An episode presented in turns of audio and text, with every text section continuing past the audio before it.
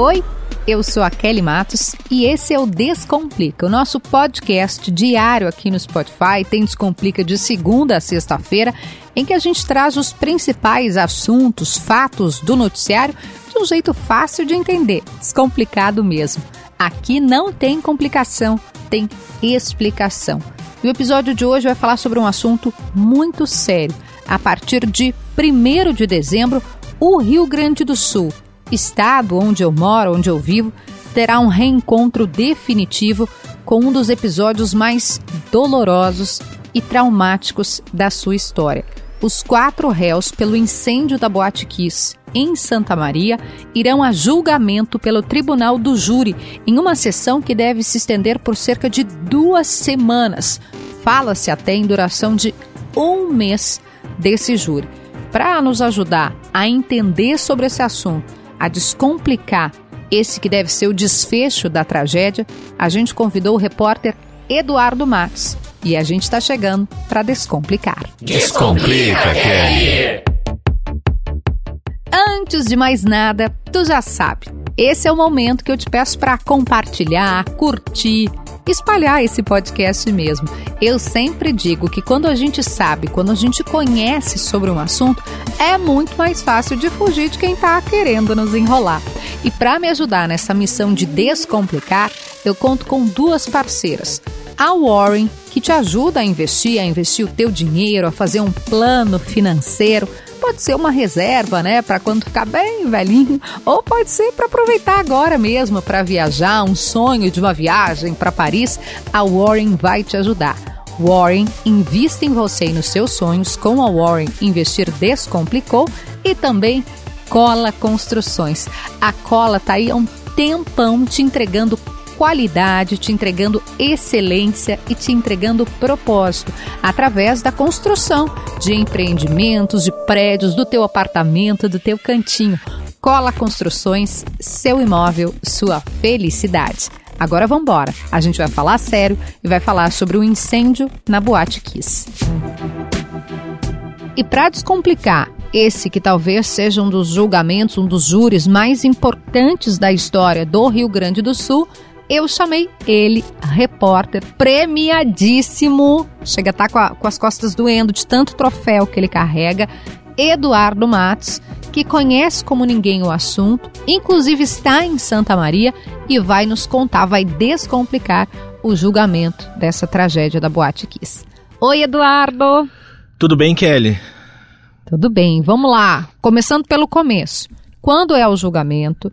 Quantos dias deve durar? E quem vai estar presente?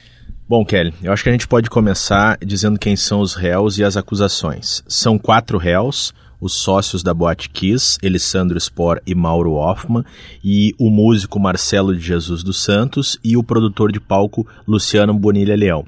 Esse julgamento ele foi marcado pelo juiz titular do segundo juizado da primeira vara do júri de Porto Alegre para começar no dia 1 de dezembro, doutor Orlando Facine Neto. É bom lembrar a, a, ao pessoal que esse julgamento ele ocorreria em Santa Maria. Aconteceu o chamado desaforamento, que é a troca de foro, né? Saiu de Santa Maria, veio para Porto Alegre. Aliás, Antes... foi um capítulo bem também turbulento é, e polêmico. Teve uma discussão bastante grande judicialmente, né? E o Tribunal de Justiça é, decidiu por, por, retirar o processo de Santa Maria, colocá-lo em Porto Alegre para a realização desse julgamento. É, esses quatro réus respondem por 242 homicídios das pessoas que morreram naquele 27 de janeiro de 2013, naquele incêndio da Boate Kiss, e mais é, 636 tentativas de homicídio, que é quando as pessoas aquelas acabaram sobrevivendo, né? Mas tiveram ferimentos. É, a expectativa que se tem, Kelly, olha, eu já ouvi é, algumas pessoas falando em 10 dias, outras em 15, outras em 20, já ouvi até a, a, pessoas falando em 30 dias, mas o que se tem de média é que a expectativa é de que esse júri leve duas semanas Isso é o que se espera, pelo menos é, de advogados, promotores que atuam no caso, que a gente tem conversado ao longo dos últimos meses com mais profundidade. Ô, Matos, para quem não, não conhece como funciona um julgamento desse, o júri que a gente chama, descomplica pra gente, explica pra gente como é que funciona um júri. Bom, vamos lá. É, ocorreu agora o primeiro sorteio dos jurados. Os jurados, que são aquelas sete pessoas que formam o conselho de sentença, elas decidirão se os réus são culpados ou inocentes. Pra, pra, vale toda, todo o que elas disserem um por um ou vale para todo? Para um conjunto? Vale um, um, por um, cada réu. Ela vai dizer se o Mauro é culpado ou inocente, se o Elisandro é culpado ou inocente, o Marcelo é culpado ou inocente e o Luciano é culpado ou inocente. Bom, é, sorteia-se os, os, jurados, uhum. tem 150 nomes, vão ter mais dois sorteios, né, para fechar esses 150 nomes no total, porque tem muitas pessoas que acabam pedindo a dispensa, né, se justificam que não vou poder tal dia, porque estão doentes ou porque não podem por outros motivos. É, dessas 150 pessoas é, saem 25 nomes. Uhum. Esses 25 nomes são colocados numa urna, urna mesmo, no sentido literal da palavra, é uma urna mesmo, é uma caixa, né, uma urna. Esses nomes são colocados lá.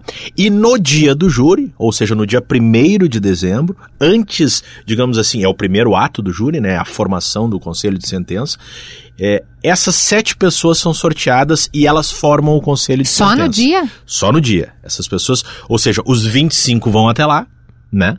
25 vão até lá, estão aptos, né? Foram pessoas que, que, que sorteadas, que, é, que vão, que estão aptas a serem escolhidas. É, o, o, juiz ou qualquer outra pessoa coloca a mão na urna, tira sete nomes. E a gente esses, conhece esses nomes. E aí conhece sete nomes. O juiz Orlando Facinese está propondo uma, uma alternativa que é a seguinte: como o júri é muito longo, é, vai ser o, o, o júri mais longo da história do Rio Grande do Sul, ele está propondo para não correr o risco de, de algum jurado passar mal e precisar dissolver o conselho de sentença e adiar o julgamento, ele está propondo dois suplentes. Ou hum. seja, é, se a Kelly é jurada e o Eduardo é suplente, a Kelly passou mal, o Eduardo está ali, ele entra uma e continua. de banco de reservas é, de futebol. É, assim. Tem uma discussão sobre isso. Não está definida essa suplência. Mas o certo é isso: ficam sete jurados, decidem se os réus é, são culpados ou inocentes. Em caso de condenação, ou melhor, em caso de é, é, serem considerados culpados pela, pelas, pelos homicídios, o juiz profere a sentença ali mesmo no plenário, né? E estipula a pena dos réus.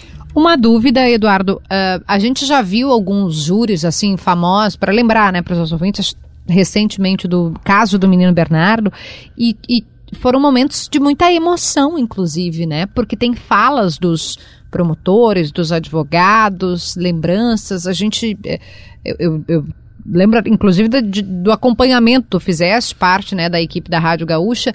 A gente deve ter isso também nesse caso, porque Sim. Mas eu sinto a dor dessas famílias, né? Isso deve acontecer nesse julgamento também? Deve acontecer, Kelly, porque assim, ó, são 30 testemunhas. Na verdade, 29, porque uma foi indicada em duplicidade pela, por duas defesas.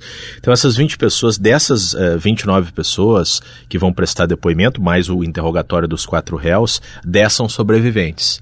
Aí ela, e eles vão falar. Eles vão falar, eles são vítimas. Então eles estão entre os seis, as 636 pessoas que o MP aponta que foram vítimas de tentativa de homicídio. Nossa. Elas sobreviveram, algumas delas com sequelas. Elas vão prestar depoimento. Muitas delas eu já conversei. Então são depoimentos carregados de emoção, entendeu? Outras pessoas. De quem estava lá no dia da De tragédia. quem estava no momento, que viu o fogo pegando, é, é, começando, né, na espuma lá em cima do palco, né, no momento que o Marcelo levantou o artefato pirotécnico, com o Marcelo Jesus dos Santos, que era o vocalista da banda Gurizada Fandangueira, e que daí pegou fogo, começou um, uma fagulha, e aí depois foi muito rápido, questão de segundos e depois minutos, a boate inteira já estava tomada por fumaça, e é bom a gente dizer, Kelly, explicar até, é, que a, a, a morte da, da maioria das pessoas foi por causa da fumaça, não foi nem tanto fumaça. pelo incêndio, pelo fogo porque era uma fumaça tóxica e essa fumaça acabou matando as pessoas. O fogo em contato com aquela espuma provocou essa fumaça, que ao ser inalada, a pessoa caía ali na hora. As pessoas desmaiavam e, e muitas delas até conseguiam, elas ficavam tontas, e eu lembro bem porque cobria na oportunidade, né? E, e já entrevistei de lá para cá dezenas de pessoas e, e ouvi testemunhas também, até algumas que vão prestar depoimento, inclusive.